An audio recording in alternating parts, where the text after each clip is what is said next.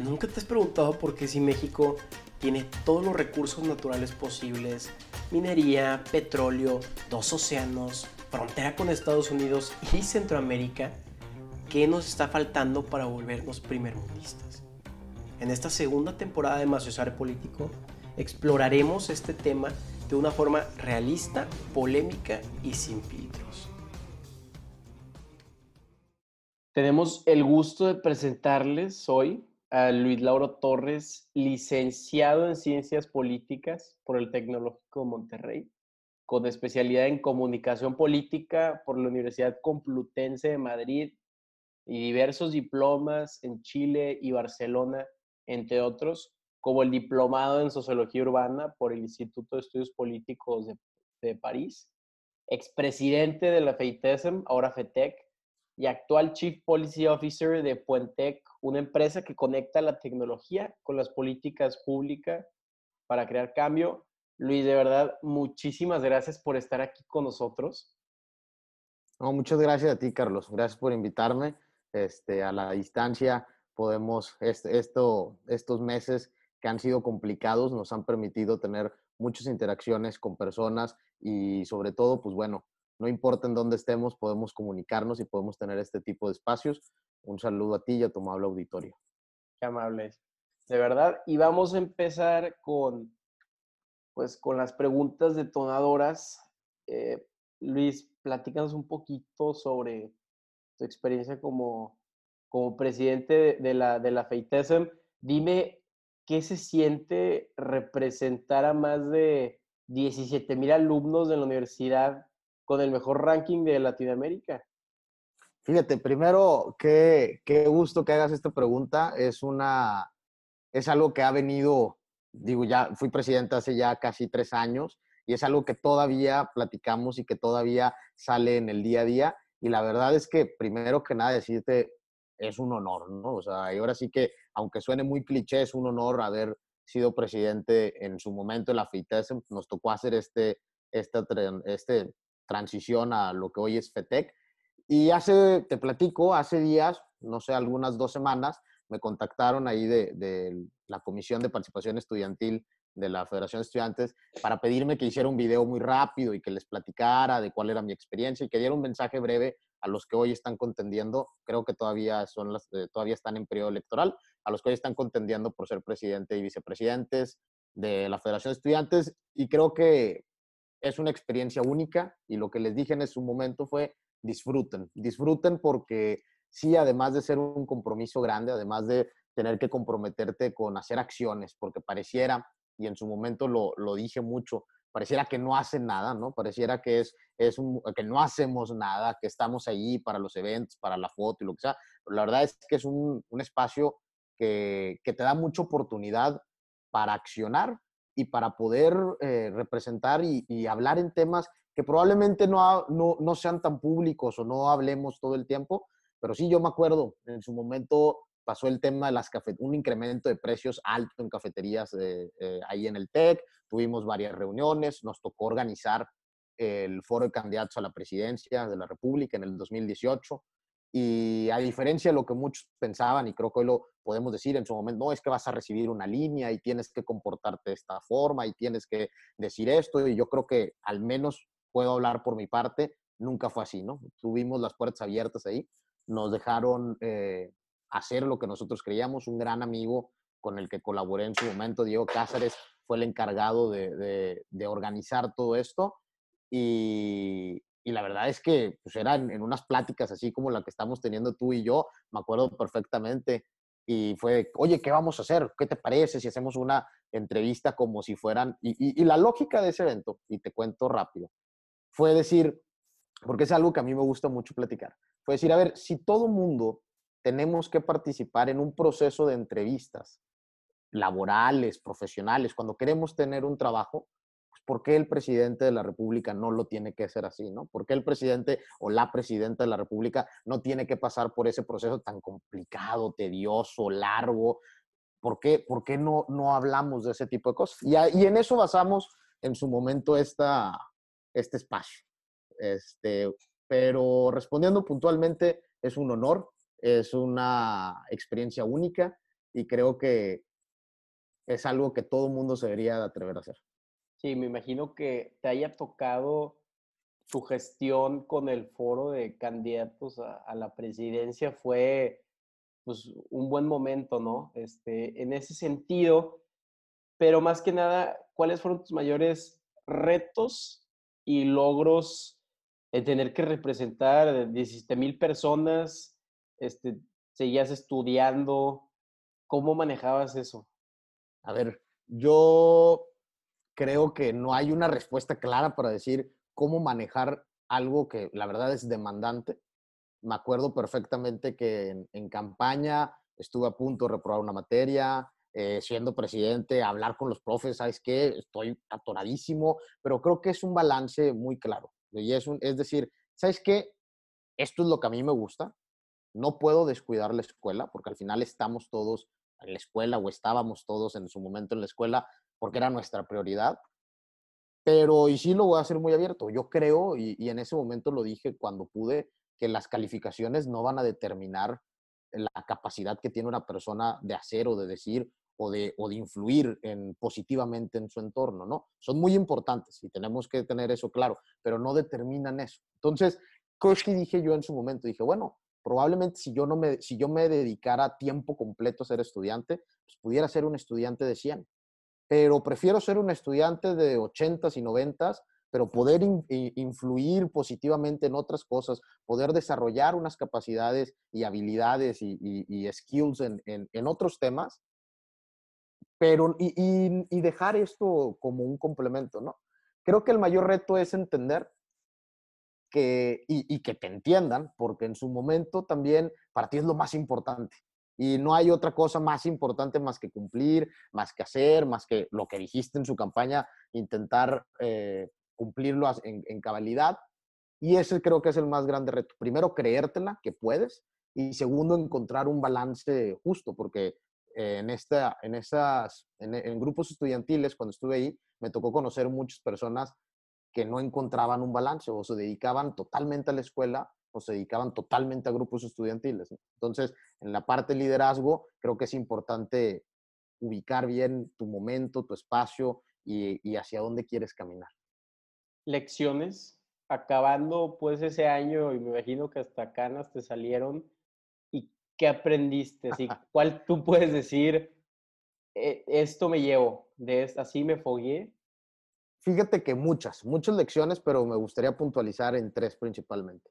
La primera es en confiar en tu equipo. Creo que te lo dicen tantas veces y hasta que tienes la oportunidad de tener, en su momento fuimos en, toda la federación 120, 150 personas. Entonces, hasta el momento en el que tú tienes que entender cuál es tu rol y que tienes y que te tienes que rodear de gente mucho más capaz que tú. Y yo les decía, yo hoy estoy tranquilo porque las personas que están conmigo, las personas que estamos acompañando en, en este espacio, unos, unos se fueron, otros se quedaron, otros fueron llegando en su momento, pero todos los que estuvimos ahí, se hayan terminado o no, fueron personas muy capaces y fueron personas que lograron tener totalmente confianza, decir, pues, ¿sabes qué?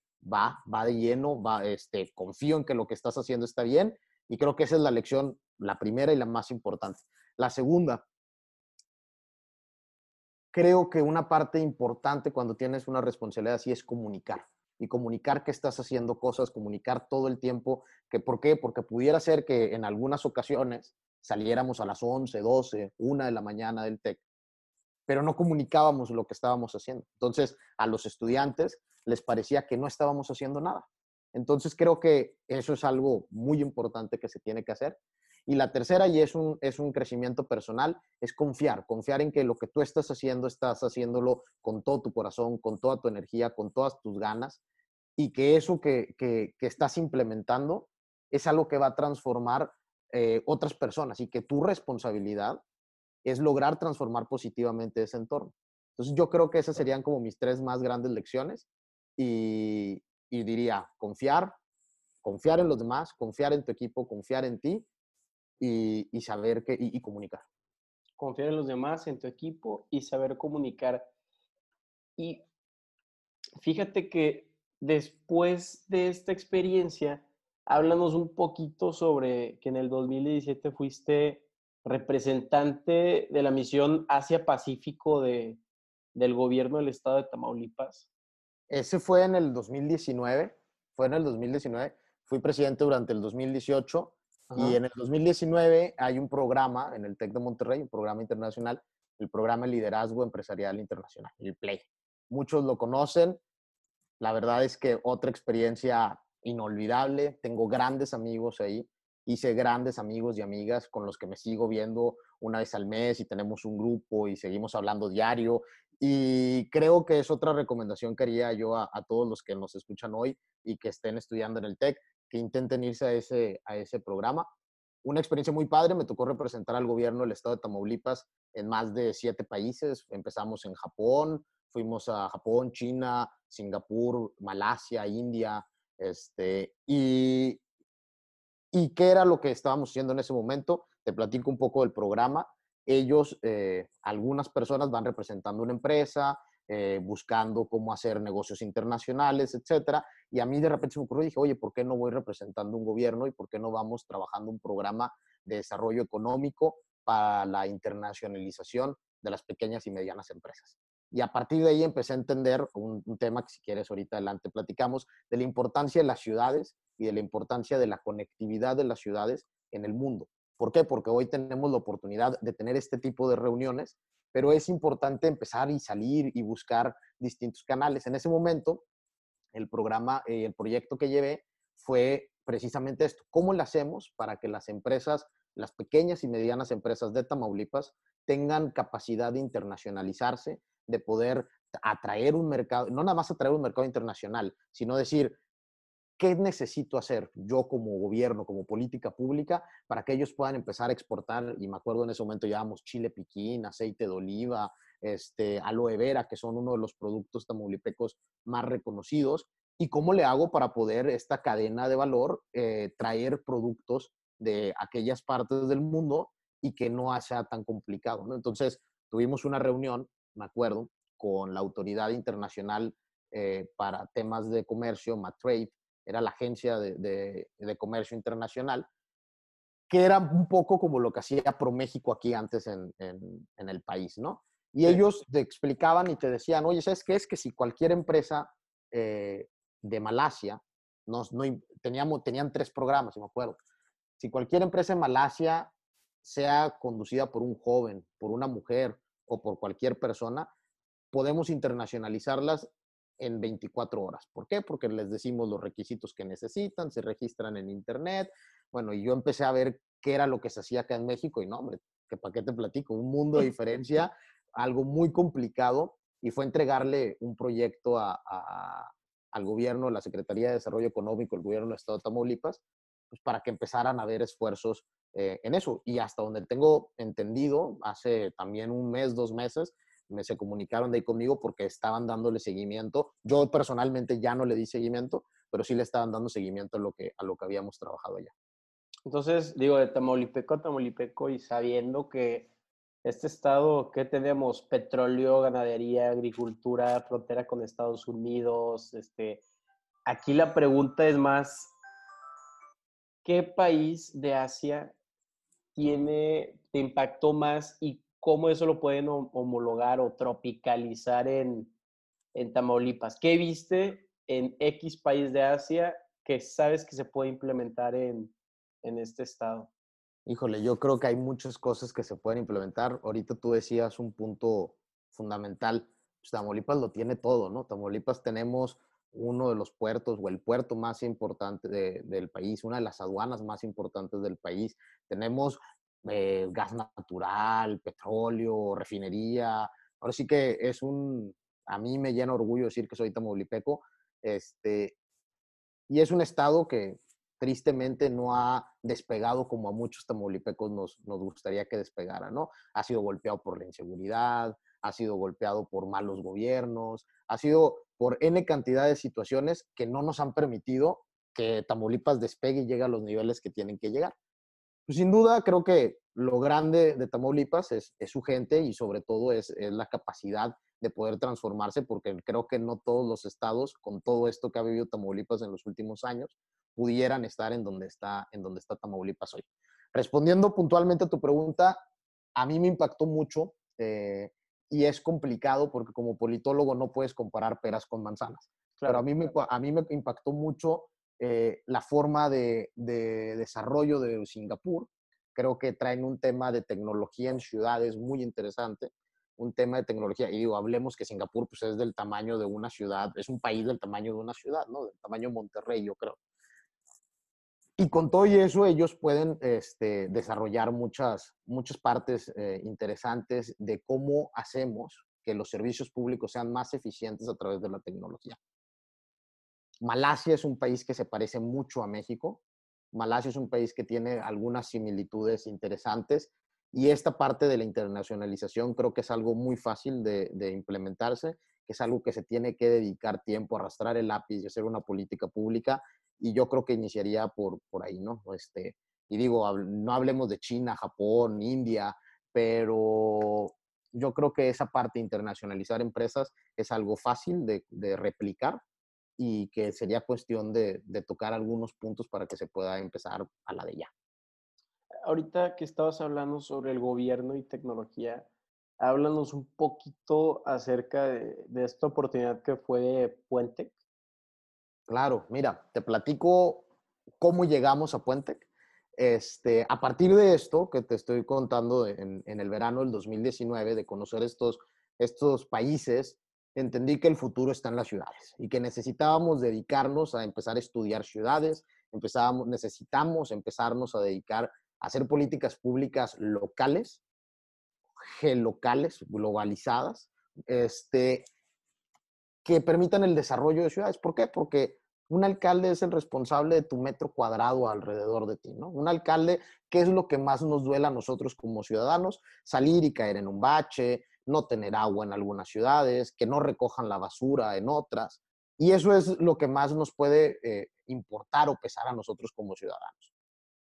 ¿Y qué pasa? Lo que pasa es que hay muchas personas, y en este, en este sistema, y ahorita lo estamos viendo, el pacto fiscal, eh, eh, la alianza federalista que están haciendo algunos gobernadores, hay muchos impuestos y hay mucho dinero que no está dedicado a, atender los problemas de las ciudades. Y te soy muy honesto, en, estos países, y entraríamos a una discusión entre políticas públicas de calidad, calidad de vida y, libertad, este, porque hay muchos países que tienen un concepto distinto de libertad allá, o que no tienen la misma libertad que tenemos nosotros, pero ellos tienen mucho dinero invertido en las ciudades. Entonces, a partir de eso entendí que era importante dedicarse a pensar en ciudades, que era importante ver el tema de tecnología en las ciudades. Y e inicié a platicar, me invitó una, una gran amiga, Laura Reina, me invitó a participar en Puente, que ella es la CEO de Puente. ¿Y qué hacemos en Puente?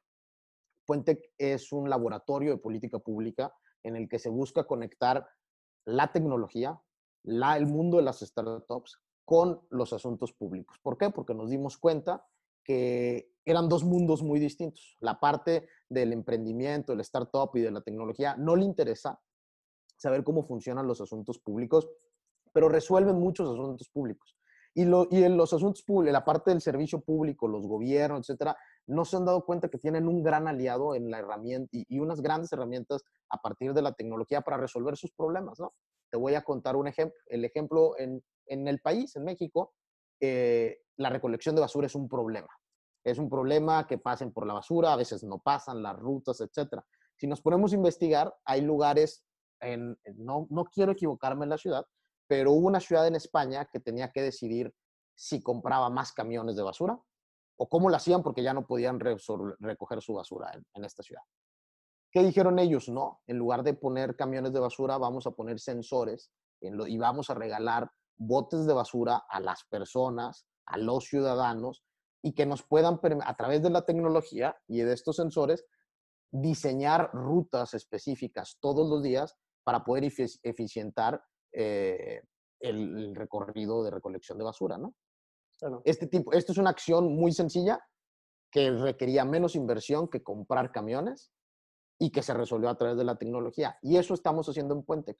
¿Cómo se acercan empresas de tecnología con nosotros a decirnos, yo tengo la intención de resolver esta problemática, yo quisiera eh, acercarme con un gobierno local, yo quisiera acercarme con un gobierno estatal, federal, pero no les entiendo. Ayúdame a poder hablar su mismo idioma, ¿no? Ayúdame a crear la política pública con mi tecnología y del otro lado también a los gobiernos nos hemos acercado y les decimos, ¿cómo te ayudamos a resolver tu problema a través de la tecnología? Fíjate que se habla mucho sobre el fintech, todo lo de criptomonedas, pero digo, al menos desde mi punto de vista, yo no había escuchado este pues balance entre tecnología y, gobierno.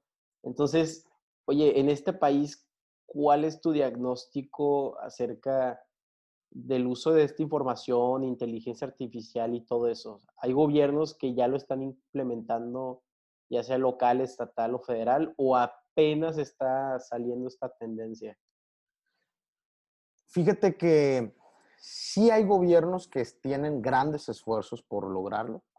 Te puedo mencionar algunos, Tequila, Jalisco, el municipio de Tequila, Jalisco, eh, trae un esfuerzo fuerte. Saltillo, eh, Coahuila, traen un tema de Smart City interesantes. Este, pero no hay alguien que haya logrado en su totalidad, ¿no? Yo hice una investigación sobre ciudades inteligentes en México, están estas dos ciudades, Ciudad de México tiene esfuerzos, Guadalajara tiene otros tantos, Puebla tuvo en su momento mucho esfuerzo, ahorita están literal en stand-by desde que hubo cambio de administración y ese es uno de los problemas en este tema. La transex, pues no es transexenios, pero ¿cómo hacemos que las políticas públicas pasen más allá de las administraciones, de los partidos y de los colores? Políticas públicas que beneficien a todos, ¿no? Eh, sí es cierto, se habla de fintech, se habla de GovTech, se habla de, de otros términos, eh, inteligencia artificial, eh, inteligencia de las cosas, Internet de las cosas, perdón, pero nadie ha hecho esfuerzos contundentes, ¿no? Creo que es algo que va iniciando. Creo que definitivamente la pandemia nos va a ayudar para que estos esfuerzos son aún más, más rápido, más se aceleraron. ¿Por qué? Porque esto que estamos haciendo, hoy lo vemos, nunca pensamos ver hace un año eh, sesiones de cabildos, sesiones de congresos a través de Zoom y hoy lo estamos y hoy ya lo estamos viviendo. Entonces, creo que esto que está pasando ahora pues es un acelerador para que empecemos a tomar decisiones de cómo la tecnología puede ayudarnos a enfrentar este tipo de problemáticas. y ahorita que tocaste el punto sobre las smart cities o las ciudades inteligentes, eh, vimos que representaste a los jóvenes mexicanos en el Foro Urbano Mundial de, de las Naciones Unidas en Abu Dhabi. Pues veo que tienes un diplomado en sociología urbana, entonces háblanos un poco acerca del urbanismo, porque se escucha mucho, pero eh, hay mucha gente que no lo entiende y cómo el, el urbanismo mejora la calidad de vida en una ciudad. Fíjate, no soy experto en urbanismo, pero creo que pudiéramos hablar de, de, dos cosas, ¿no? Podemos hablar, y creo que va lo mismo que, que, te estaba platicando ahorita, podemos hablar de la importancia de las ciudades en la calidad de vida de las personas, cómo hacemos ciudades de 15 minutos y a qué se refiere con ciudades de 15 minutos, que a 15 minutos no más te puedas llegar a tu oficina, que a 15 minutos no más puedas llegar a tu escuela, que a 15 minutos no más puedas llegar a las áreas de recreación, ¿no? Este, y, eh, y, en esa parte es en donde me he estado especializando en estos últimos años, en decir, a ver, ¿cómo hacemos políticas públicas de ciudades? Y sí, tuve la oportunidad y el gran honor de estar en, en, el Foro Urbano Mundial, que es un foro que se hace cada dos años.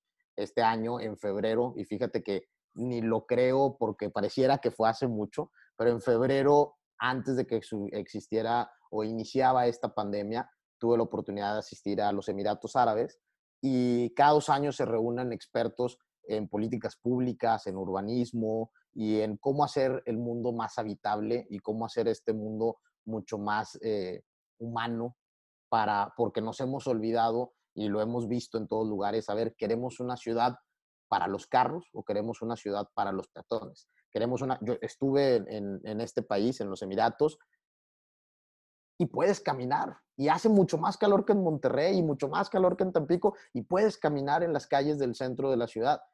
Tú vas al centro de la ciudad de Monterrey, de Tampico, de Victoria, de cualquier lugar y, y no puedes caminar. Son ciudades que se fueron diseñando para vivir a través de los carros.